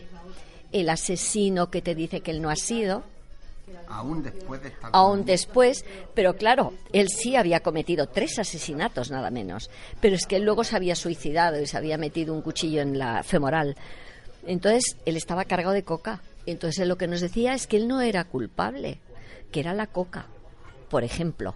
Entonces, te sorprende que incluso en el más allá, cuando todavía no has pasado ¿eh? completamente, todavía trates de justificar tus acciones ¿eh? con, con muletas, ¿eh? Con la coca, con estaba despistadito.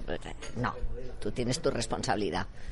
Sol, hay mucha diferencia entre un fallecido por, natu- eh, por un accidente, por- por muerte natural, el que ha sido asesinado o el que se ha suicidado. Hay mucha diferencia no, entre no. ellos. Mira, yo te puedo decir para tranquilizar a la gente, el suicidado normalmente, y hemos tenido varios casos, el único pesar que tiene es darse cuenta que cuando llega al otro lado, la vida continúa, no ha solucionado su problema y encima les ha dejado el problemón a los vivos. Porque claro, imagínate que tú por una ruina, tú dices, me pego un tiro y ya soluciono el problema, pero es que las deudas quedan para tu familia. Entonces, eh, lo que se dan cuenta es de la, ¿cómo te- de la inoperancia de su suicidio, que no ha conseguido nada suicidándose, que la vida continúa y por lo tanto no ha terminado con la vida que él ha, ha vivido aquí, porque tiene otra vida en el otro lado y encima la gran responsabilidad de haber dejado una cantidad de problemas sin resolver a los suyos y a los que quiere. Eso por un lado los suicidas. Y luego la muerte violenta, como te digo, de accidente o, en un hospital, lo mismo pueden quedarse despistados sin saber que se han muerto al que han atropellado en la calle o al que ha muerto en la UBI. Y ya para ir terminando, porque la gente nos rodea y seguro que también quieren hablar con, contigo, Sol, eh, dos preguntas. Una era, eh, me has hablado del caso que más te ha impactado. Y el caso que más te ha llamado la atención porque habéis descubierto después de mucho trabajo que era, si no un fraude, algo que no era real. No, vamos a ver, nosotros en 30 años no hemos tenido nunca fraude consciente. Otra, otra cosa, no, nunca hemos tenido fraude consciente. Hombre, primero porque quizá por nuestra experiencia, en cuanto tú hueles a chamusquina, no les da lugar. Lo que sí te miente la gente. Pero te mienten como bellacos. Incluso cuando te llaman pidiéndote ayuda, no te dicen la verdad el primer día. Entonces no les puedes ayudar. Imagínate problemas familiares que los hemos tenido. Pues claro, mm, Piedad Cabero, que es muy divertida, me dice siempre, dice, es que cuando vamos a una familia, todos son la familia feliz china. Aquí no pasa nada. Y luego, cuando estás dos horas, que además también te digo, como ya tenemos un protocolo en el equipo, cada uno de nosotros nos dedicamos a una parte familiar. Por ejemplo, a Piedi le encantan los niños y entonces ella, como graba con vídeo y los niños no saben que es audiovisual, le cuentan todo porque se creen que está filmando la pared y no está grabando. ¿Me entiendes? Por ejemplo. Y los niños te dicen verdades como puños. Luego a mí me gustan los, los viejecitos, la gente mayor, los abueletes. Me encantan. Quizá porque yo también soy mayor y me encantan la gente mayor. Te quiero decir que con eso tratamos de hacer como una historia clínica. Tratar de sacarles al máximo la verdad. Pero que hay veces que necesitamos dos o tres visitas y a la tercera visita es cuando descubrimos todo el pastel familiar y que lo que nos habían contado, por ejemplo, ven un fantasma y te dicen que no lo conocen. Eso no es verdad. El fantasma siempre te conoce a ti y, tú le conoces a él. Aunque lo niegues. El fantasma del cuarto piso no se te aparece. ¿Entiendes? Y ya para terminar, hay que recordarle a los oyentes de Nemesis Radio que eres una de los ponentes del Congreso Más Allá de Murcia. Bueno, pues eh, me gustaría que desde aquí pues hicieras un llamamiento a que vengan a vernos y a disfrutar pues del misterio en su pura esencia. Hombre, yo creo que todos estos congresos, reuniones, jornadas, llámalos como quieres, porque tienen muchos formatos, eh, son siempre un epicentro de reunión de la gente que nos gustan estos temas, de los que entendemos de estos temas, de los que quieren aprender de estos temas. Y siempre los ponentes tratamos de contar cosas que puedan servir a la gente para formarse, para informarse, para quitar tabúes que no existen, esos miedos, esos miedos que la gente tiene. Y los miedos no son nada más que falta de información.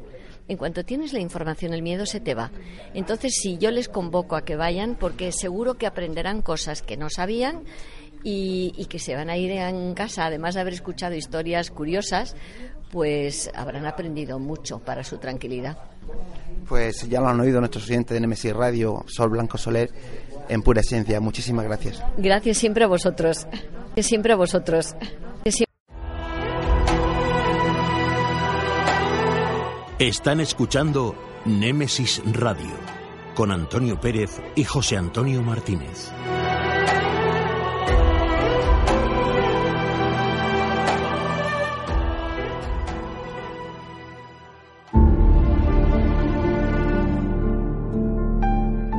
Entrevistas.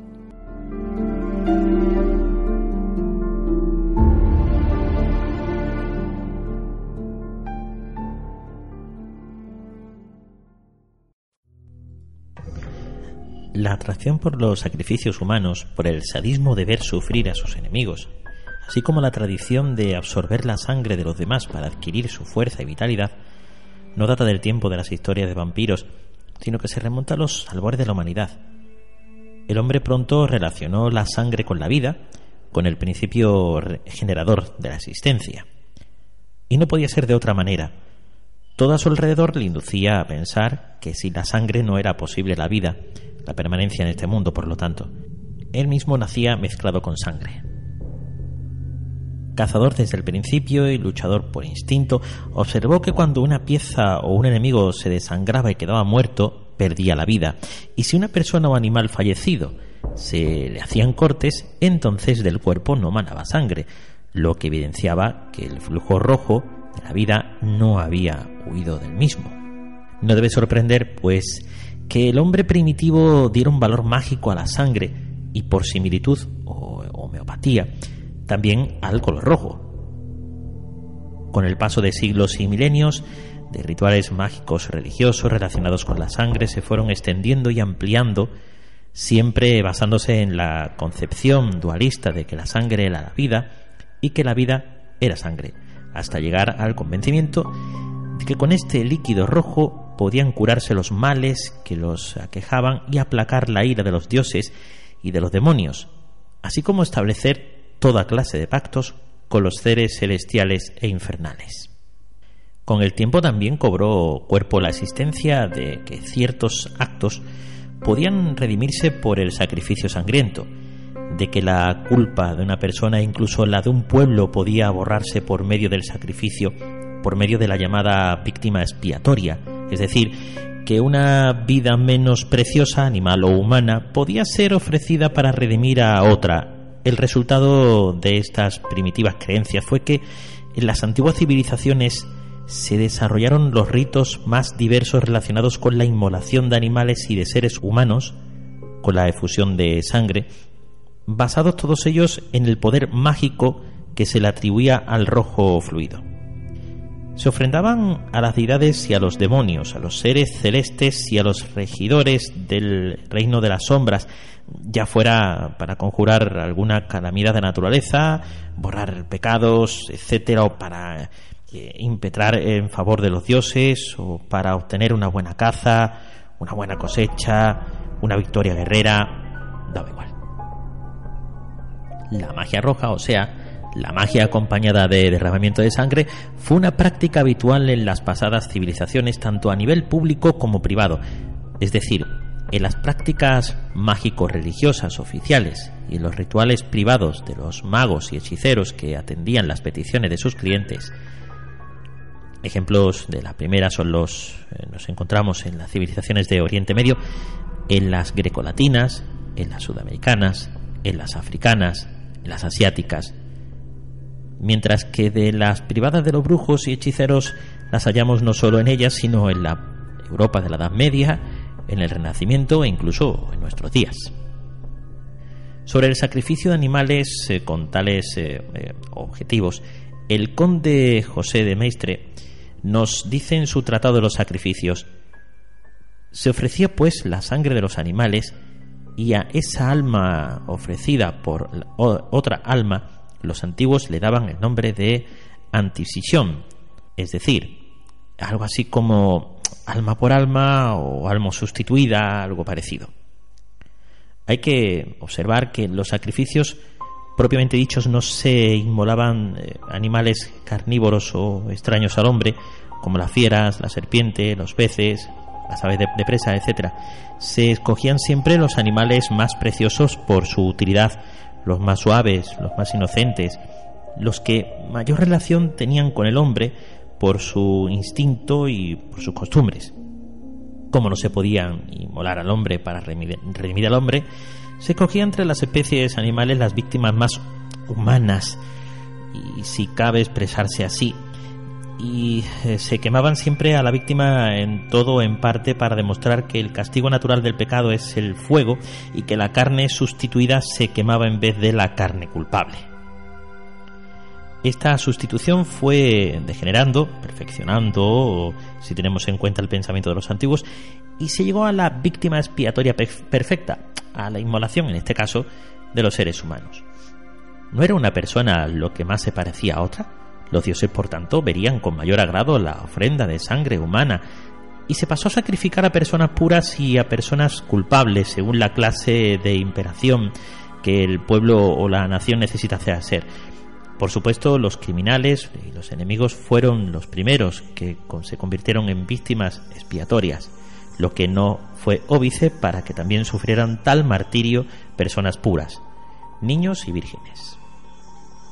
Los antiguos griegos creyeron que el poder mágico de la sangre derramada como expiación de faltas o para congraciarse con los dioses eh, aunque las víctimas ofrecidas eran, la mayoría de las veces, criminales y prisioneros de guerra, en otras ocasiones fueron determinadas personas exigidas por los oráculos o por los sacerdotes magos. No faltaron eh, helenos que se ofrecieron voluntariamente por la salvación de la patria, para conjurar la sequía, el hambre, la peste, etc. Hay que recordar que el propio Aquiles sacrificó a 12 troyanos y Aristómenes ofreció 300 a Zeus y en Esparta, Licurgo, unos 850 años antes de Jesucristo, decretó la prohibición de las eh, inmolaciones humanas, lo cual demuestra que en su tiempo la bárbara costumbre estaba muy extendida por los medios rurales. La tradición mitológica sostiene que este tipo de sacrificios, que obedecían a causas mágicas y religiosas, fue sustituido por la misma diosa Atenea, aunque otra versión lo atribuye al oráculo de Delfos. Sin embargo, no está claro si la orden era sacrificar animales o personas. Lo que sí es cierto es que hay multitud de leyendas y mitos de origen griego, los cuales no solo nos hablan de sacrificios humanos, incluso de antropófagos, como el caso del cíclope Polifermo o del monstruo Minotauro, que pueden ser alegorías de hechos antiguos más concretos. Los sacrificios humanos no faltaron en Grecia en plena época histórica. Los vemos reflejados en la leyenda de los sacrificios de Ifigenia, de las hijas de Erecteón, eh, de la hija de Aristodemos y muchos otros. Recordemos que Ifigenia o Ifanasa eh, era hija de Argamenón, quien, eh, inducido por el Arminio de Calcante, la inmoló a la diosa Diana para que le concediera vientos favorables a la flota congregada en Aulide. Sobre el sacrificio de Ifanasa, de las que nos habla Homero en la Iliada, el célebre poeta italiano Lucrecio nos dice en la obra que, al contrario, las más veces eh, es ella, la religión, que ha engendrado crímenes e impiedades. Así, en Aulide, los caudillos eh, elegidos, los dánaos, flor de héroes, torpemente mancillaron con la sangre de Ifanás el altar de la Virgen de las Encrucijadas. Cuando las ínfulas que ceñían sus virginales trenzas cayeron en partes iguales por ambas mejillas, cuando advirtió de pie junto al ara a su padre afligido y los sacerdotes eh, a su lado ocultaron el hierro y los ciudadanos deshechos en llanto a su vista eh, muda de terror, caía de hinojos en tierra miseria. No le valía en ese momento fatal el haber sido la primera en dar al rey el nombre del Padre.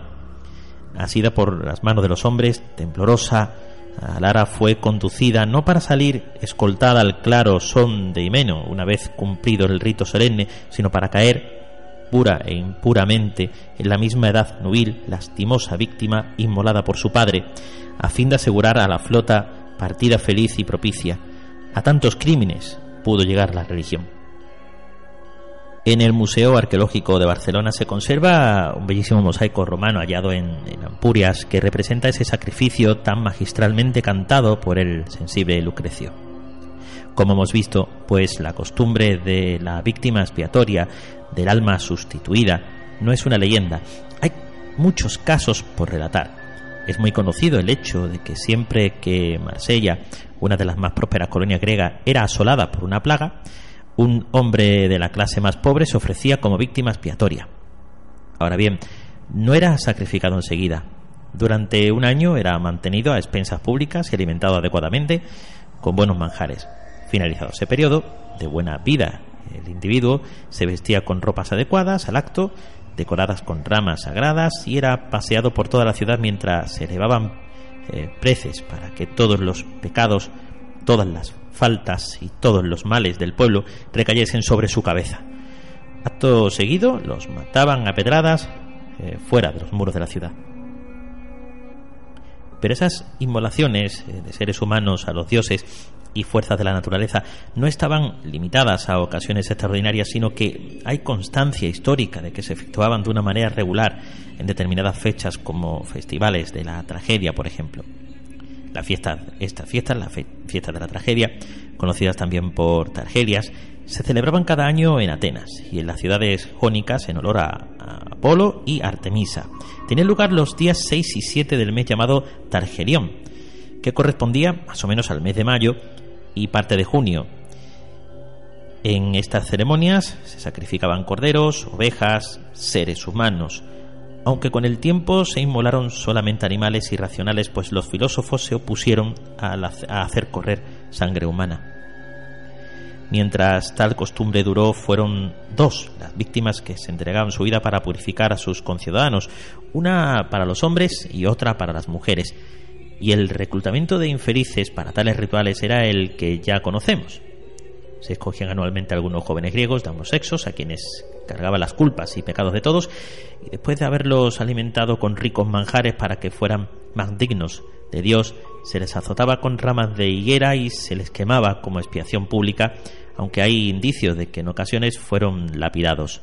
En el monte Liceo de Arcadia también se inmolaron seres humanos en honor a Zeus, Licaios, así como al dios Cronos eh, en Rodas.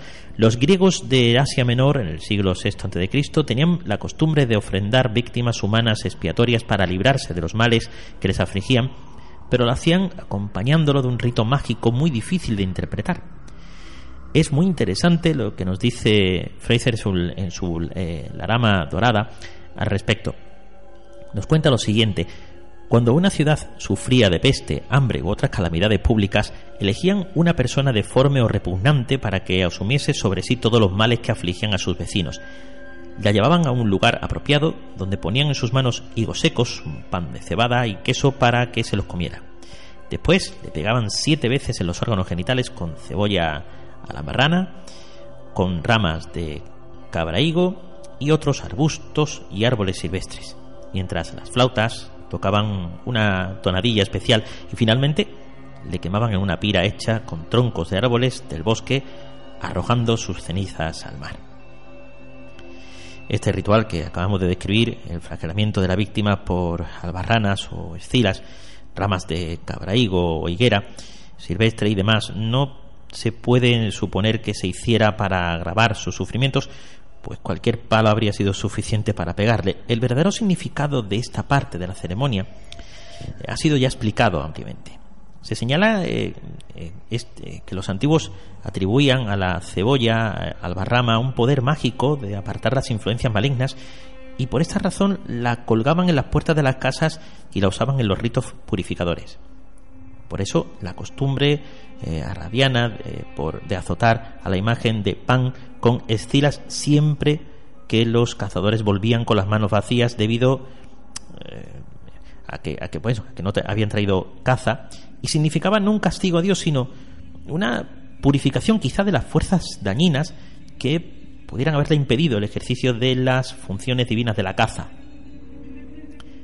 Los romanos, tras los pasos de los griegos, imitaron a estos en la práctica de ritos sangrientos mágicos religiosos, los cuales fueron prohibidos por el Senado en el año 97 a.C. A pesar de ello, mm, eh, Mario mandó despedazar al censor sobre la tumba de Vario, el bárbaro de Fimbria hizo dar muerte a Mario Escébola, el pontífice, como holocausto a los males de Mario y el propio Julio César mandó que los pontífices sacrificaran a dos soldados que habían incurrido en delito de rebelión.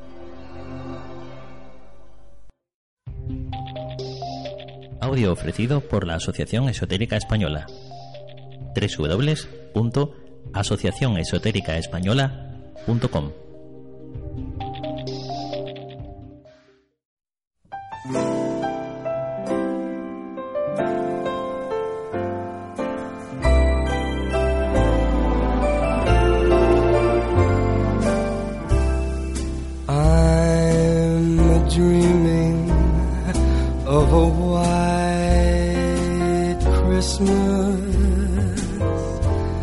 Hola, soy Antonio Pérez. Hola, soy José Antonio Martínez. Somos el equipo de Némesis y nosotros, junto a todos nuestros colaboradores, os deseamos, ¿qué les deseamos, José Antonio? Pues feliz Navidad. Y un próspero año nuevo desde Radio Inter Murcia. Que os deseamos mucha felicidad, mucho amor y que nos sigáis escuchando. Pues eso, nos vemos enseguida cuando terminen las fiestas. Adiós. Chao, chao. I'm dreaming of a white Christmas. Soy Alberto García de Inter Deportivo y quiero desearles a todos una feliz Navidad y unas felices vacaciones. Sobre todo a los equipos de, de la región de Murcia que mejoren su suerte y este año vengan con mucha ilusión y muchos resultados positivos. Soy Roberto Ramallo de Inter Deportivo de Radio Inter Murcia. De parte de todo el equipo, feliz Navidad, feliz año y nos vemos en 2020. Hola, soy Sebastián Serrano de Inter Deportivo. Eh, les deseo a todos los oyentes de este programa de Radio Inter Murcia unas felices eh, Navidades, un próspero año 2020, que les pongan muchos regalos los Reyes eh, Magos y ya nos vemos o nos escuchamos el próximo año 2020 aquí y esperemos muchos éxitos para los equipos de la región de Murcia. Felices fiestas. Just like the ones I used Soy Marcelino Menéndez Ablanedo, colaborador de la tertulia junto con el señor Escandel. Y desde aquí, desde Radio Inter, con todo el cariño del mundo, agradecer a los oyentes su fidelidad y su paciencia muchas veces. Y pues eh, desearles que en estas fechas que son emotivas, eh, de reencuentros, de recuerdos, puesto que también hay personas que nos han dejado o están muy lejos, eh, sirvan para recordar, vivir y hacer felices a los que están y a los que no están. Aprovechar bien la compañía, disfrutar de cada momento, porque es momento de estas fiestas tan entrañables que siguen vigentes año tras año y que pese a las situaciones eh, sociales y políticas siguen siendo algo importante, algo que une, algo que identifica y que desde niño son y serán siempre la base de unas sólidas relaciones familiares. Os deseo que paséis unas fiestas entrañables, disfrutar, ser felices y esperar el nuevo año como una nueva esperanza, con nuevos proyectos, con nuevas ideas, con nuevas intenciones y por supuesto lo más importante de todo, quererse mucho y ser felices. Con todo respeto y con todo cariño, os deseo de verdad feliz Navidad y un próspero 2020. I'm dreaming of a white Todos los que hacemos posible cada día Radio Inter Murcia, les deseamos feliz Navidad.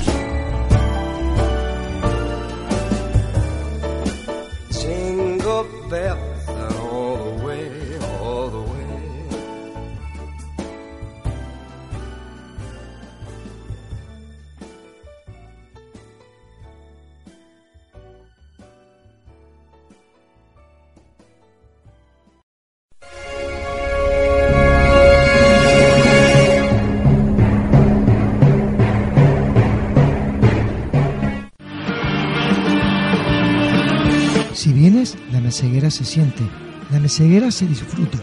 No olvides reservar tu cena de empresa. Por tradición y calidad no te la puedes perder. O si lo prefieres, tu cena de Nochebuena y Nochevieja para llevar. Reservas al teléfono 968 84 0352. El albergue Mazarrón, la meseguera.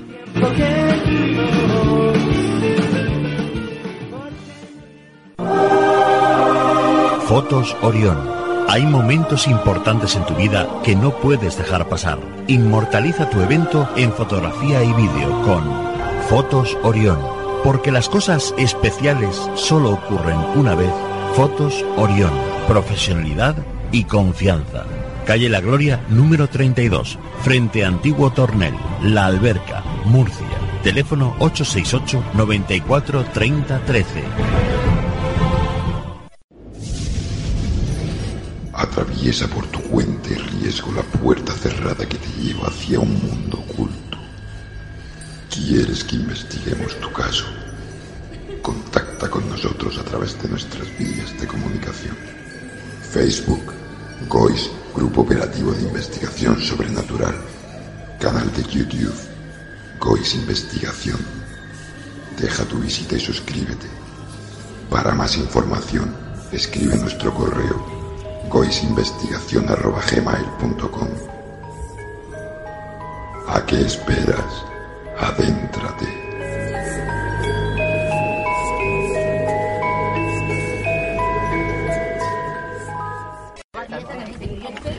Nemesis Radio. Nemesis Radio.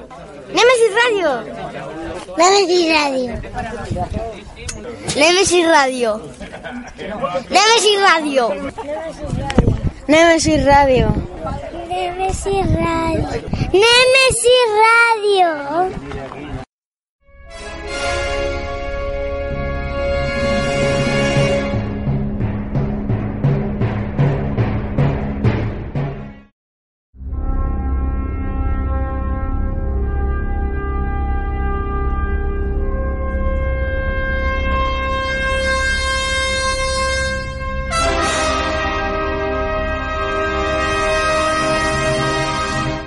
¿Estamos solos en el universo? ¿Quiénes son los verdaderos artífices de las pirámides? ¿Hay vida extraterrestre? De ser así, ¿es posible que ya estén entre nosotros? Psicofonías, Ouija, ¿nos hablan los muertos? Némesis Radio, viajando a lo desconocido, sobrepasando el horizonte de la conciencia. Programa dirigido y presentado por Antonio Pérez y José Antonio Martínez. Todos los jueves y domingos a las 9 de la noche en Radio Inter, región de Murcia.